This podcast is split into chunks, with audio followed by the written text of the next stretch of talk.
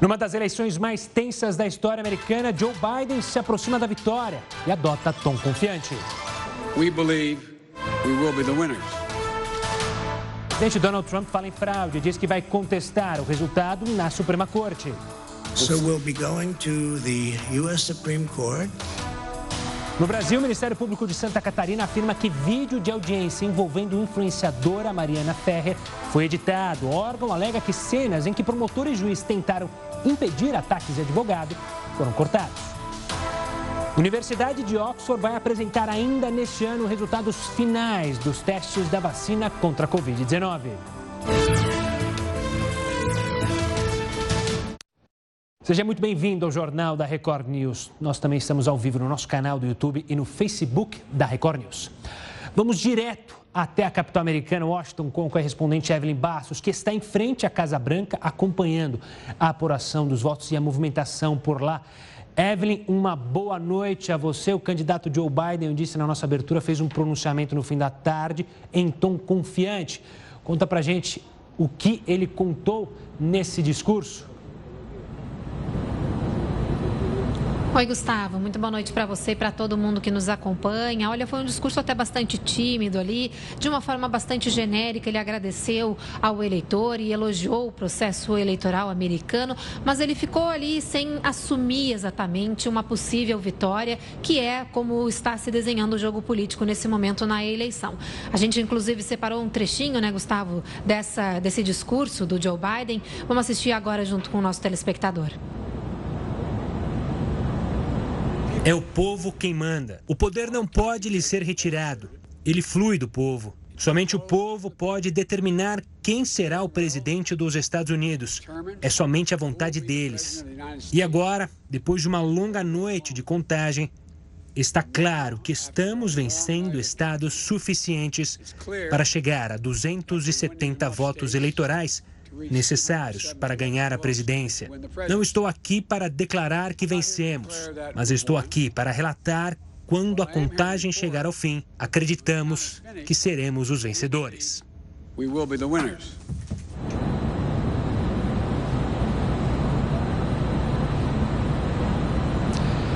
Evelyn, a gente acompanhou a fala de Joe Biden, mas ainda estamos na reta final, ainda há alguns estados que estão é, com a apuração em andamento. Como você, ou como os democratas veem a vitória se aproximando? Em qual estado que eles acreditam que dará a vitória ao ex-vice-presidente Barack Obama? Olha, Gustavo, agora toda a expectativa está ali no estado de Nevada, porque o que, que acontece? Ali a contagem está quase no final e tudo indica, por enquanto, que Joe Biden vai vencer naquele estado. Se isso acontecer, Joe Biden já vai ter conquistado aí os 270 delegados necessários ali do colégio eleitoral para se tornar o presidente americano. Então, se ele ganhar em Nevada, a partir do momento que sair essa notícia, essa divulgação, dessa projeção, ele já pode aí ser considerado automaticamente eleito presidente. E agora fica toda essa expectativa, né? A gente sabe que agora, há pouco tempo atrás, ele também venceu no Michigan e em Wisconsin, que são dois estados também bastante decisivos. E um outro estado muito importante, agora nessa reta final da disputa, é a Pensilvânia, que Donald Trump, inclusive, entrou com sua equipe aí num pedido aí na Suprema Corte para que parem as contagens lá na Pensilvânia, que é um estado que teve um número muito expressivo de votos pelo correio, que a gente sabe que normalmente esses votos pelo correio são majoritariamente democratas e são esses os votos que estariam sendo sendo contados neste momento. Então agora a gente vive aí os últimos minutos de muita expectativa para saber como que vai se desenhar esse mapa, né, que a gente tem sempre acompanhado, onde é que está vermelho, onde é que está azul, para fazer a conta de quantos delegados cada um ganhou, para saber efetivamente quem que vai ser eleito presidente dos Estados Unidos. Agora os especialistas estimam que o resultado oficial realmente vai ser divulgado até o final de semana. Então a gente ainda vai ter alguns dias pela frente até o resultado oficial sair. Evelyn, esse turbilhão de emoções nos Estados Unidos com a questão justamente é, de vencer, perder durante a madrugada, Donald Trump aparecia como potencial vitorioso. Depois, durante a manhã, aqui no horário de Brasília, há uma virada e, claro, os democratas se sentem mais empolgados. Tudo isso se une à emoção e à tensão que você mencionou ontem no país, com possíveis protestos. Como você acompanhou o dia de hoje transcorreu normalmente com protestos pacíficos ou não? Nós passeamos por várias regiões aqui do entorno da Casa Branca e vimos realmente, Gustavo, muitos protestos acontecendo de forma pacífica. Mas conforme o dia foi chegando mais para o fim, assim, né, mais para a tardinha, os ânimos já começam a ficar mais exaltados. A polícia daqui de Washington chegou a anunciar que vai fazer um reforço na segurança, porque agora realmente é um momento de muita atenção. A gente se aproximando aí do final da contagem dos votos, dos momentos mais decisivos, é o momento em que se espera que os protestos podem acontecer de uma forma mais entusiasta Então a polícia realmente está preparada para isso. Aqui na frente da Casa Branca a segurança está assim reforçada. Hoje eles inclusive ampliaram o perímetro de segurança ao redor da Casa Branca, ao contrário de ontem que estava um pouquinho mais restrito. Aí ontem aconteceu aquela confusão que a gente até conversou aqui, então a polícia ampliou esse perímetro de segurança, tudo para garantir que os possíveis protestos que estão previstos para acontecer sejam feitos da forma mais segura possível e que a gente espera também que sejam protestos muito pacíficos, né, Gustavo? Exatamente, Evelyn. Quero agradecer demais a sua participação, parabenizar pela cobertura sua e da equipe e, claro, desejar mais sorte para você se revigorar, porque, ao que parece, apesar da gente se aproximar uma reta final, essa eleição ainda vai dar muito o que falar. Um forte abraço, Evelyn. Além da polêmica, a corrida para a Casa Branca também custa dinheiro. Podemos dizer que essa disputa não é nada barata. Veja só na reportagem. Todos os anos, as eleições americanas são bem caras. Diferentemente aqui no Brasil, os Estados Unidos não têm um limite para o quanto se pode gastar nessas campanhas políticas. Isso acaba encarecendo ainda mais essas eleições no país.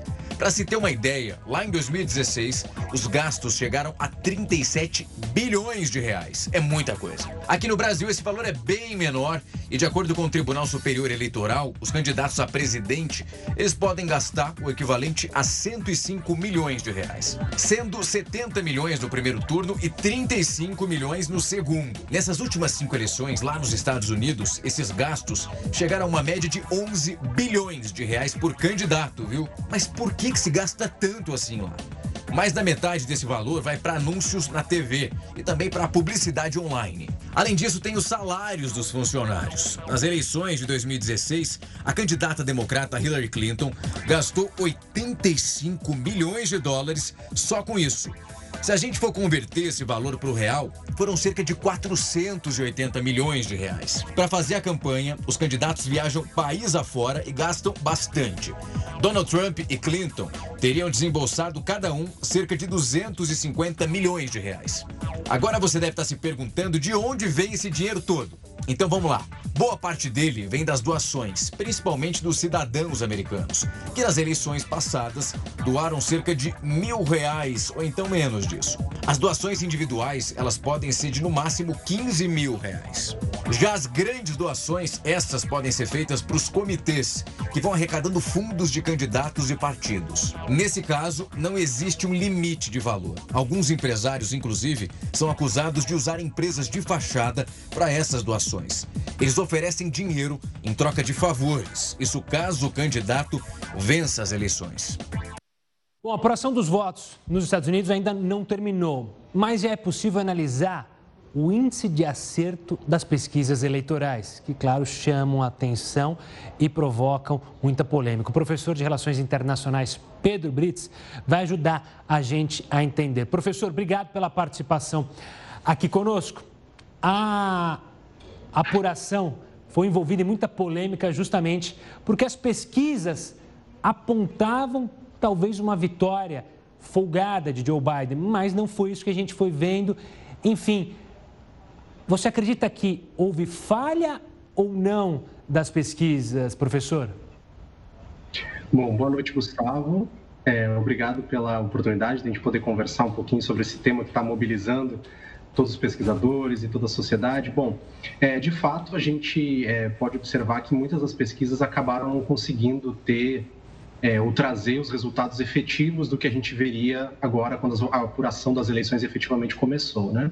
É, acho que isso ficou muito mais claro quando a gente olha o cenário eleitoral de estados pêndulo, né? esses estados que têm sido chave e que ainda estão com a contagem de votos aberta para a gente ver quem vai ser efetivamente o presidente dos Estados Unidos. Né? Estados como Michigan, como Ohio, que efetivamente Ohio já teve o resultado, a própria Pensilvânia, é, Wisconsin, Flórida, que são estados que geralmente têm disputas muito apertadas e que são estados que alternam entre apoio a democratas e republicanos, acabaram, é, as pesquisas acabaram não indicando efetivamente as tendências, né? Muitas delas apontavam uma vitória com certa vantagem para o Biden, o que acabou não se é, confirmando, muito pelo contrário, especialmente no caso de Ohio, a vitória do Trump foi bastante contundente e isso se deve a uma série de fatores, mas o fato é que, tal como acontecera também em 2016, as pesquisas não conseguiram ser precisas nesses estados especialmente.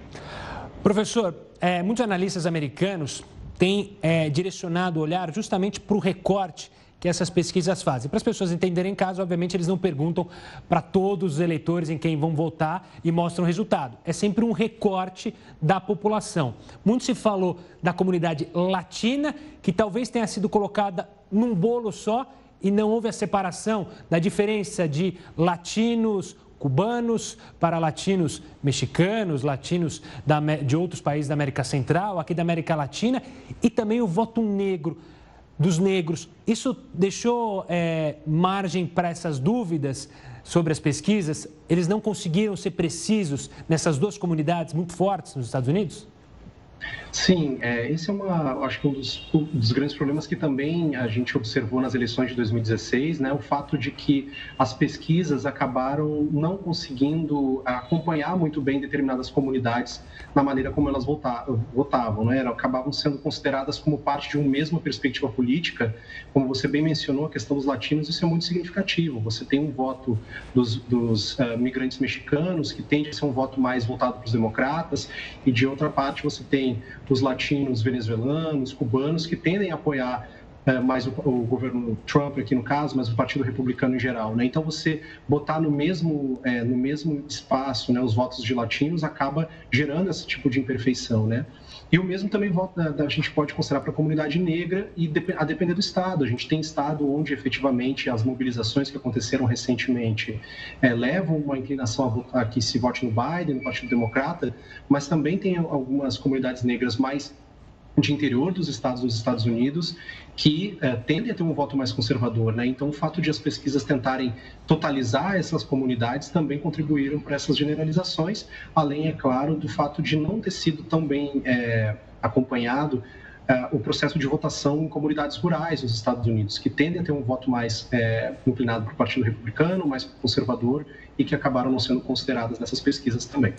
Professor, obrigado pela participação aqui conosco no Jornal da Record News, analisando as pesquisas eleitorais que, assim como em 2016, estão sendo muito criticadas nos Estados Unidos. Agora a gente vai falar dos eleitores do Mississippi, nos Estados Unidos, que aprovaram nesta terça-feira não só a escolha de um ou outro candidato, mas também sobre a nova bandeira.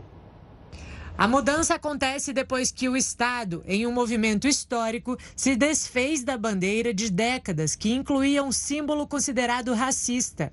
A bandeira do Estado carregava um símbolo dos confederados, que, na Guerra Civil Americana, lutaram contra a abolição da escravidão. Em julho deste ano, em meio aos protestos contra o racismo após a morte de George Floyd, um projeto de lei para retirar o símbolo foi aprovado. Os defensores da mudança argumentaram que a bandeira era um lembrete da Guerra da América para defender a escravidão e um símbolo doloroso para os negros americanos. A nova bandeira tem uma flor de magnólia e a frase In God We Trust, que em português significa Confiamos em Deus. A gente deixa um pouco de lado a eleição americana para falar sobre outros assuntos, mas, claro, segue de olho na apuração. A gente fala agora da Universidade de Oxford, que anunciou que deve apresentar ainda neste ano os resultados finais dos testes da vacina que desenvolve contra a Covid-19. A vacina é produzida em parceria com o laboratório AstraZeneca e está na fase 3 dos testes. O Reino Unido espera começar a distribuir o produto até o final de dezembro ou no início do próximo ano. No Brasil, a Fiocruz tem acordo para produzir a vacina depois de aprovada pela Anvisa. Vamos falar com Heródoto Barbeiro, porque a Câmara dos Deputados decidiu derrubar o veto do presidente Jair Bolsonaro há uma medida que autoriza a extensão da desoneração da folha salarial. O Heroto vai explicar direitinho o que é desoneração para você de casa. Olá, professor. Olá, Gustavo. Olha, o assunto retomada do emprego também é um assunto muito importante para o nosso país e essa chamada desoneração está, de certa forma, ligada a isso. O que significa isso? Significa o seguinte: Bom, pelo menos 17 setores aqui da sociedade brasileira, entre eles indústria do automóvel, construção civil e outros grandes, quando eles contratam a pessoa, eles não têm que pagar aqueles 20% que paga o patrão para a Previdência Social. Ele paga menos. Ele paga entre 1,5% e 4,5%. Isso é chamado de desoneração, ou seja, quando então a, a empresa paga menos, ela tem condições de contratar mais porque o empregado não vai ficar tão caro para ela. Mas é bom lembrar um detalhe o seguinte: se ela está pagando 20 e ela vai pagar menos do que isso, para a Previdência Social, significa que o governo vai perder a arrecadação. Por isso, essa briga tão grande no Congresso Nacional, que agora derrubou, como você lembrou aí, o veto. Bom, com isso nós temos o seguinte: nós temos 17 setores da sociedade que vão ser beneficiados com isso. Só um detalhe: é uma prorrogação, vai valer só por até o final do ano que vem. No final do ano que vem, certamente essa discussão vai voltar. Por que razão?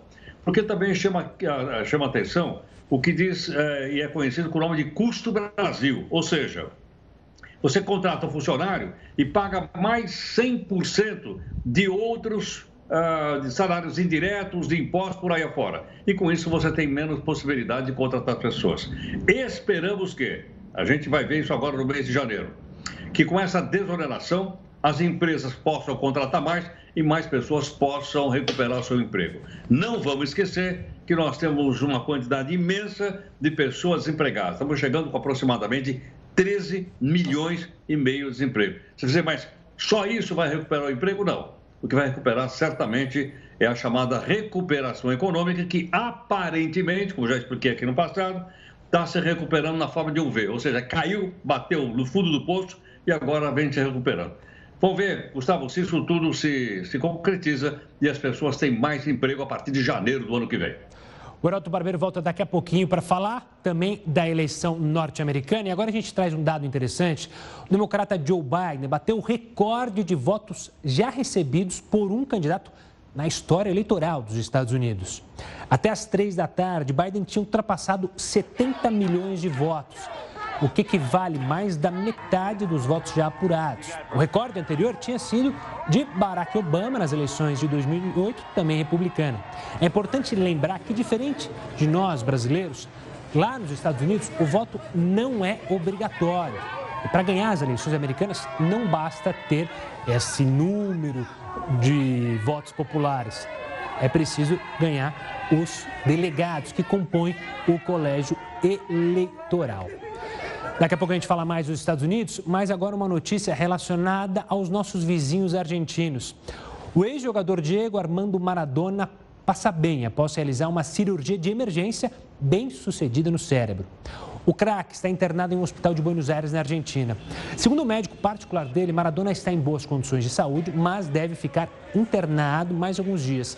Na segunda-feira, o argentino foi internado após exames detectarem uma pequena hemorragia no cérebro. Maradona completou 60 anos na semana passada. Vamos voltar a falar dos Estados Unidos para acompanhar a apuração.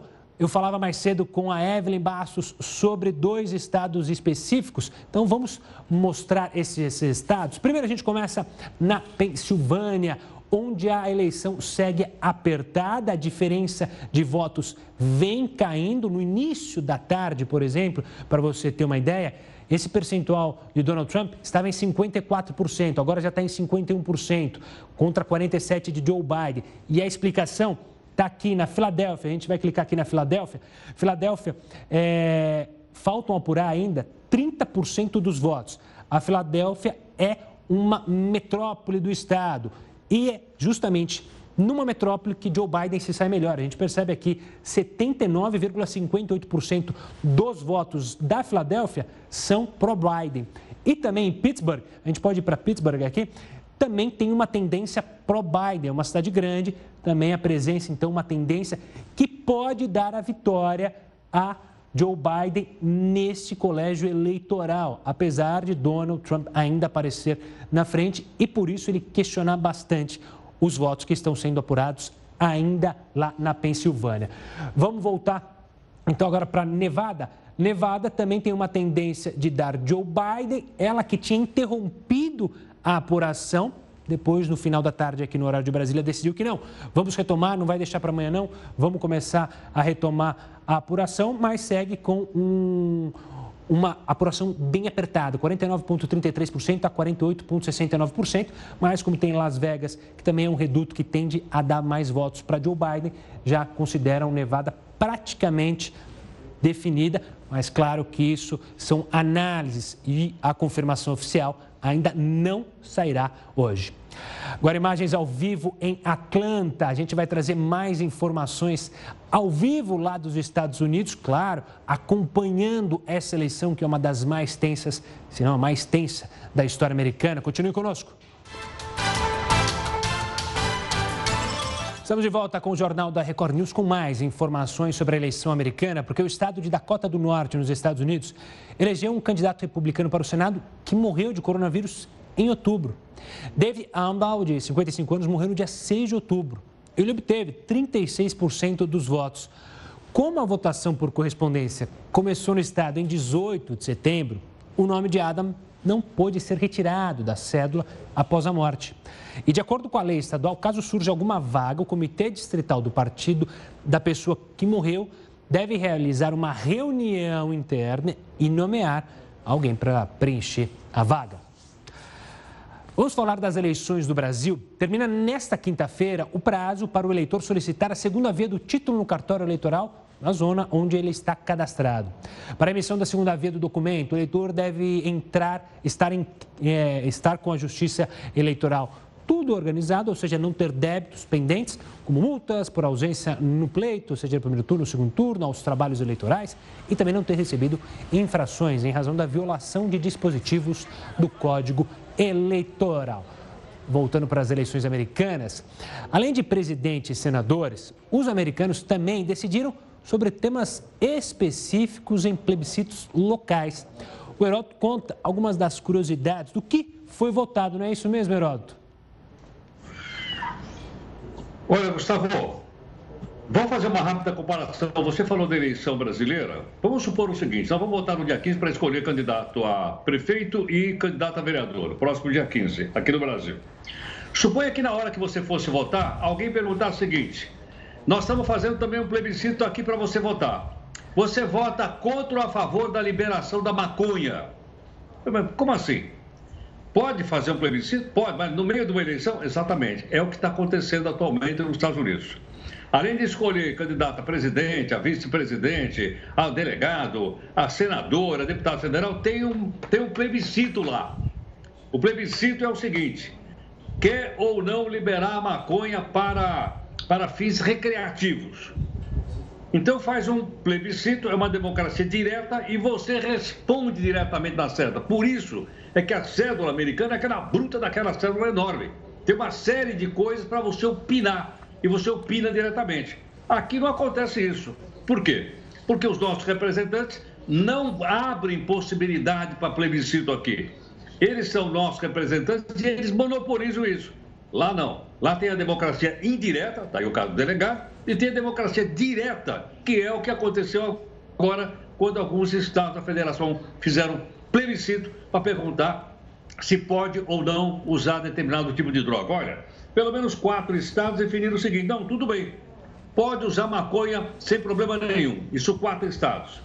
Tem um estado, inclusive, que acabou, é o estado de Oregon, ele agora liberou que a pessoa pode usar uma pequena quantidade de heroína e cocaína. Quem for pego com heroína e cocaína no estado de Oregon não vai mais para a cadeia por causa do plebiscito. Ele paga uma pequena multa e continua em liberdade. E uma coisa que me chamou a atenção: na capital dos Estados Unidos, que é Washington, também foi feito um plebiscito. Perguntaram: o que, que você acha? Pode liberar aquele cogumelo que dá aquele barato geral? O pessoal disse que pode. Então liberou. Por quê? Porque a democracia é direta e foi feita, então, através de plebiscito. Eu não estou discutindo aqui o caso das drogas e tal, porque eu sei que cada um de nós aqui tem sua opinião, sem problema nenhum. O que eu quero chamar a atenção é para usar uma eleição para a gente indicar um representante e, ao mesmo tempo, exercer a democracia direta através, através do plebiscito. Seria ótimo se isso acontecesse aqui também, viu, Gustavo? E é bom lembrar, Otto, que em setembro a Câmara Municipal aqui de São Paulo aprovou realizar um plebiscito sobre o minhocão, sobre a demolição do minhocão. Mas não definiram data, não definiram de onde vai sair a verba, de como será esse plebiscito. Aí tá lá, eles aprovaram, mas é aquela coisa, aprovou, mas não aprovou, mas como você bem mencionou, né? É, o plebiscito poderia ser usado claramente nas eleições para, já que a gente tem a cada dois anos eleições, para definir temas é, importantes para a nossa sociedade, né, Heroto? Sem dúvida, é isso aí, vamos esperar. Eu acho que a gente explicando isso, Gustavo, as pessoas então pressionam mais os nossos uh, representantes. Concordo. O Heraldo volta ainda aqui no Jornal da Record News com outras informações. Agora a gente fala do Hospital de Bom Sucesso, é que subiu para nove o número de pacientes mortos em decorrência daquele terrível incêndio no Hospital Federal de Bom Sucesso, no Rio de Janeiro. A última vítima tinha 63 anos e tratava um câncer. A morte foi confirmada hoje, no mesmo dia em que a unidade voltou a funcionar parcialmente. Dos seis prédios, quatro reabriram para consultas, exames, sessões de quimioterapia, entregas de remédios e também doação de sangue. A expectativa é que o outro prédio, um que pegou fogo, volte a funcionar apenas em 60 dias. Os pacientes que perderam consultas serão reagendados. Ainda sobre o Brasil, o Ministério Público do Rio denunciou o senador Flávio Bolsonaro, filho do presidente, e mais 15 pessoas por organização criminosa, peculato, lavagem de dinheiro e apropriação indébita. As irregularidades teriam ocorrido quando Flávio Bolsonaro era deputado estadual. Promotores investigaram um suposto esquema de movimentações financeiras suspeitas no gabinete dele. O ex-assessor Fabrício Queiroz, um dos denunciados, é apontado como operador do esquema. Em nota, a defesa de Flávio Bolsonaro diz que a denúncia não se sustenta, que a acusação é desprovida de provas. Segundo os advogados dele, tudo não passa de, abre aspas, uma crônica macabra e mal engendrada, fecha aspas, e que ele desconhece supostas operações financeiras entre ex-servidores. Vamos dar mais uma olhada na apuração dos Estados Unidos. A gente mostrou há pouco estados que ainda estão é, apurando os votos, mas que têm uma tendência pró-democratas, pró-Biden. Vamos olhar estados que ainda estão em apuração, mas que têm a tendência pró-Donald Trump, pró-republicanos. A gente começa na Geórgia. A Geórgia que tem uma apuração bem apertada, como vocês podem perceber. 2 milhões 419 mil votos para Donald Trump, 2 milhões 375 mil votos para Joe Biden. 97% das urnas apuradas e a Geórgia vai ter a recontagem dos votos. Vários estados nos Estados Unidos existem regras. Se a diferença é inferior a 1%, 2%, há uma recontagem automática. Em outros estados, é aberta a possibilidade do candidato derrotado pedir a recontagem. De qualquer forma, teremos recontagem sim na Geórgia. Então, oficialmente, não teremos como te dizer quem venceu.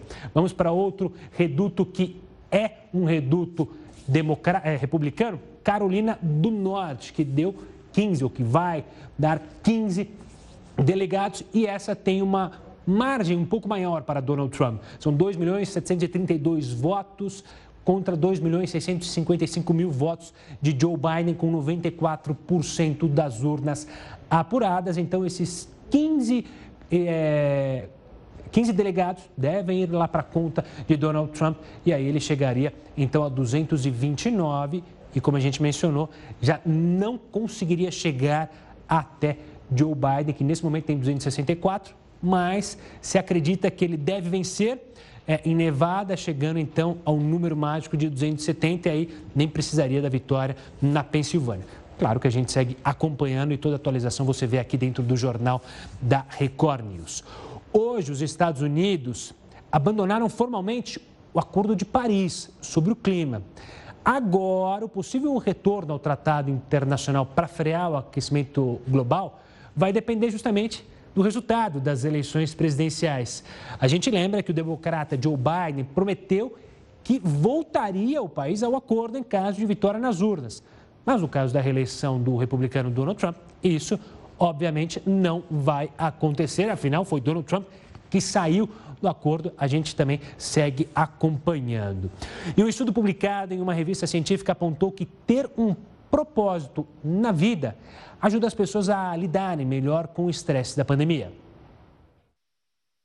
Uma pesquisa foi realizada por uma universidade da Áustria e outra de Berlim, na Alemanha. Eles analisaram mais de 1.500 pessoas. Por meio de um questionário, o grupo relatou condições de vida e as percepções gerais em torno da pandemia. Grande parte dos participantes afirmou que os maiores níveis de sofrimento mental aconteceram logo no início da crise do coronavírus. Mas aqueles que disseram ter um forte propósito de vida tiveram mais facilidade em lidar com a quarentena e com as adversidades. De acordo com os estudiosos, pessoas com um alto senso de significado são mais esperançosas e otimistas do que as outras.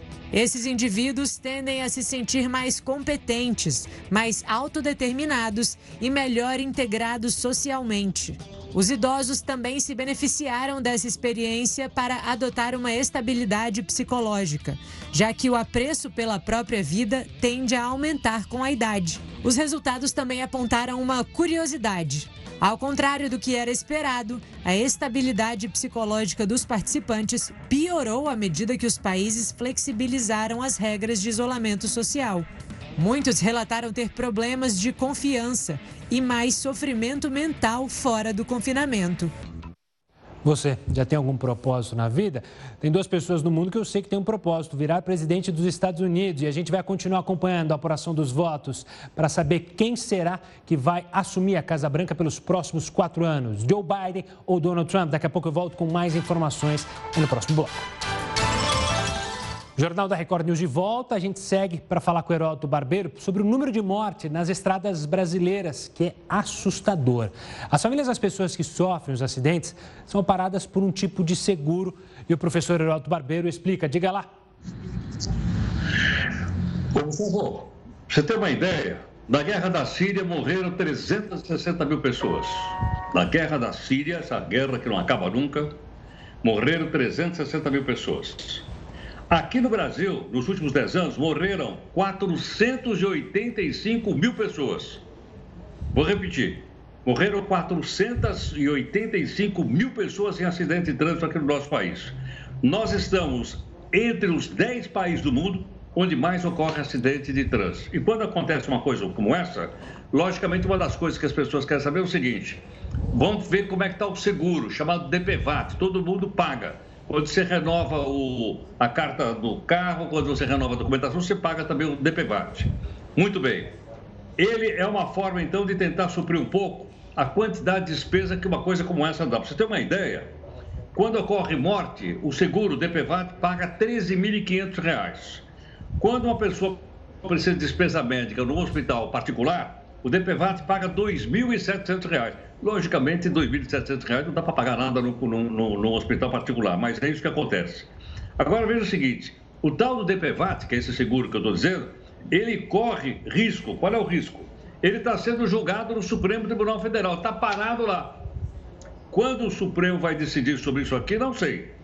Já houve, inclusive, uma tentativa do Poder Executivo em acabar com esse tipo de seguro e o indivíduo pagaria se quisesse.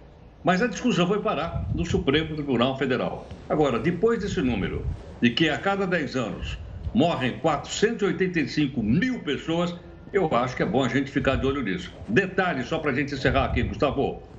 O maior número de acidentes não é de caminhão, não é de carro, não é de ônibus.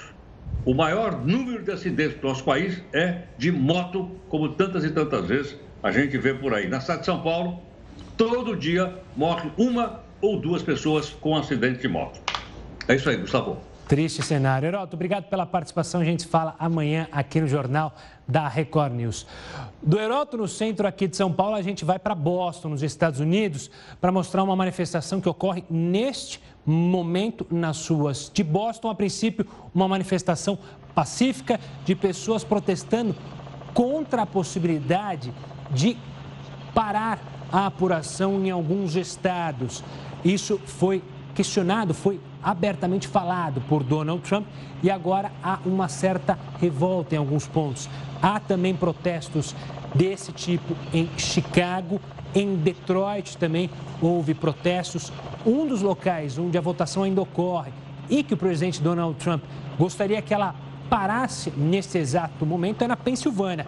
Mas o governador Tom Wolf, da Pensilvânia, já mencionou que é totalmente contrário a qualquer tipo de rompimento no processo democrático que ocorre lá na Pensilvânia. Por enquanto o protesto é tranquilo, você pode ver que os manifestantes, essa imagem por cima do helicóptero, com faixas, caminhando, mas para você de casa saber, eles estão protestando justamente contra uma possibilidade de não se contarem votos. Muitos levam faixas dizendo que todo voto conta. Daqui a pouco a gente volta com mais informações sobre a apuração lá nos Estados Unidos. Continue conosco.